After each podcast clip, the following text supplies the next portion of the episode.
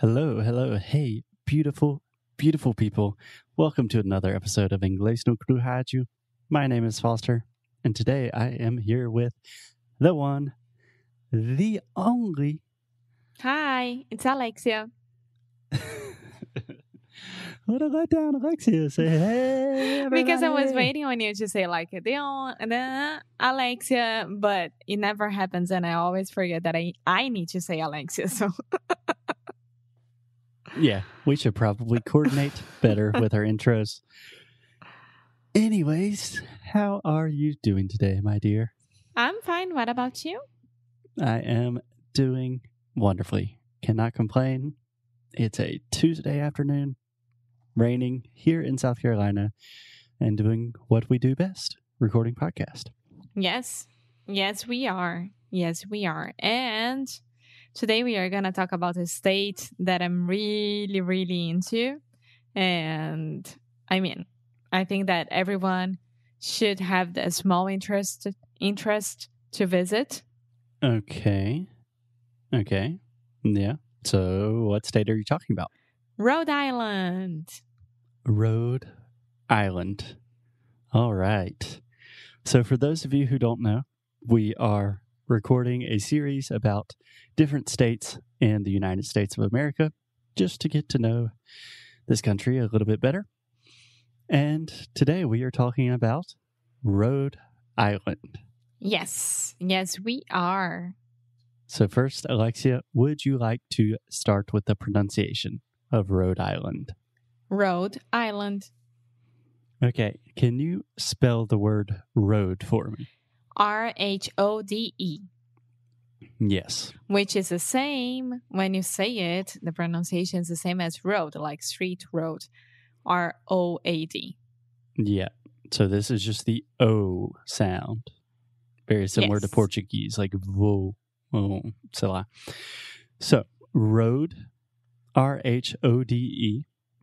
So this is the same pronunciation as road, rua, and island, island. Alexia, can you spell that one for me?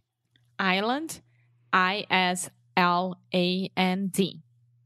Perfect. So we are not saying Rhodes Island. We're saying Rhode Island. So this is another great example of the way we write in English ain't got nothing to do with the way we speak. No, no, it doesn't. Okay. So Alexia, where are we starting from today? Do you have any ideas about Rhode Island? Do you know anything about the state? I know that I think that Brown University is there. Yes, Brown University is in Providence. Yes, which is a capital. Yeah. And I think you knew that because one time, a long time ago, I was applying for PhD programs to study languages, linguistics at Brown University. And unfortunately for them, they did not want to have me. Fortunately for you guys, we created our own special little PhD program. and I do know as well. I did know that as well because of Gossip Girl. Serena actually goes to Brown University, so I used to watch a lot of Gossip Girl and read all the books. So I knew that. Nice. Emma Watson went to Brown University. I didn't know that. Yeah. And you love Emma Watson, so yeah. So there's also so Brown University, a very famous Ivy League university. There's also the Rhode Island School of Design, which people call RISD, and it's probably yeah, one of the most famous design schools. It's where my best friend John he studied for a summer at RISD, but a lot of like really iconic companies like Airbnb was started at RISD and a lot of those places. And the state itself is very, very cold, but it has a beautiful nature, right? Because, I mean, it's in a, in a beautiful part of the United States. And my favorite blogger is from there as well. Okay. Okay, that's a lot. So, just real quick, when you say a beautiful nature, we just say nature. You don't need to include an article. So, it has beautiful nature.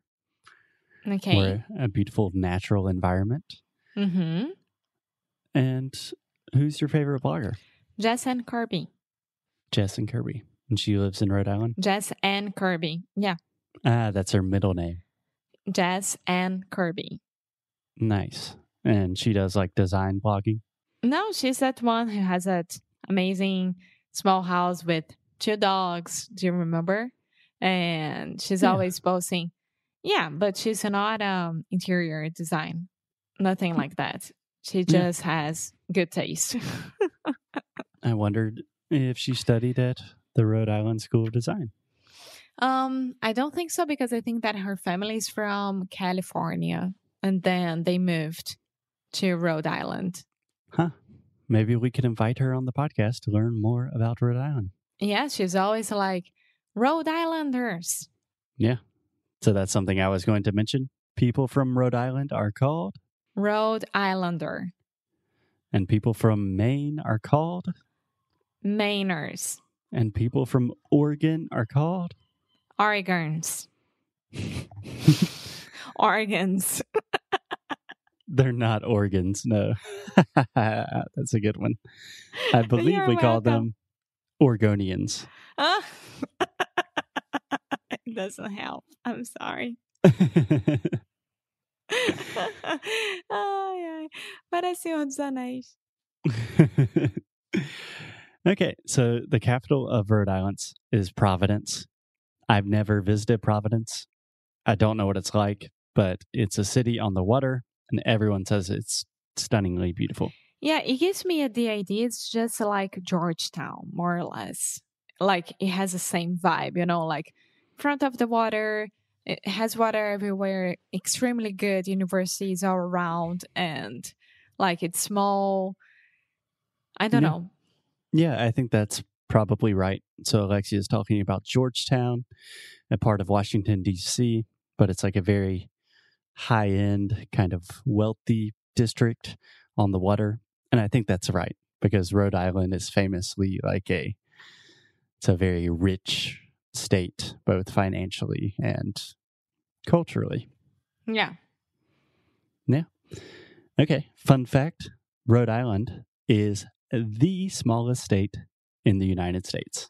Yeah. I, uh, well, looking at the map, to be honest, I would actually say that as well because it's so tiny and you can't even like get confused if it's a, a neighborhood from New York or anywhere there. Yeah.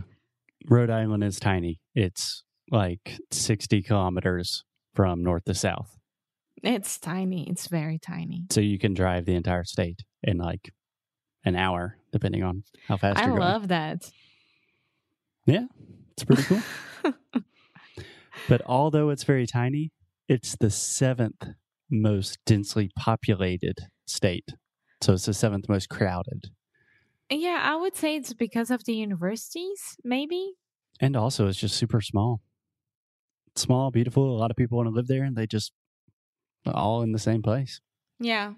Yeah. I don't know if I like that, but we had to go to Rhode Island. I would love to visit there one day. Just a couple more fun facts. Rhode Island, not actually an island. No, it's not. Nope. Yeah, but it has a lot of water surrounding it, but it's not uh, an Yeah. actual, like, you don't have to take to go. Well, it, it's not an island. No, there are islands like right off the coast of Rhode Island. So I think that counts for the name, but the name really doesn't make sense. Another fun fact I learned the first golf tournament in the United States was played in Rhode Island. Interesting. There you go, golfers. I wonder why. I don't know. I don't know. So, Alexia, any questions, thoughts, opinions about Rhode Island? No, just I'm dying to visit. I always always wanted to go there, and uh, I don't know. Maybe if I was American, if I was like doing everything that you guys had to do, I would probably um apply to go to Brown University. I don't know why. I think it's because of my teenage years that I've heard about Brown University everywhere. and it's a Okay. left university, but that's fine. I don't mind. Yeah, I doubt that you would have gone to Brown. I mm-hmm. doubt. Number one, Why? You doubt. you're not getting into Brown Why? because I tried to. I didn't, which means if I didn't, you're not. and that's not fair at all. That's I'm- extreme. Maybe I would get in because I am Brazilian slash Portuguese and they like foreigners there. And I don't care that I just said foreigners all wrong because right now I'm making an argument with you. So, yes, they like minorities and I'm a, I, I'm an, I I am a minority. Okay, I really don't want to get into an argument about who's a minority here. so let's just leave it with Rhode Island seems like a lovely place. And And that, that's all we got today. Folks. okay. okay. Bye. See you guys tomorrow.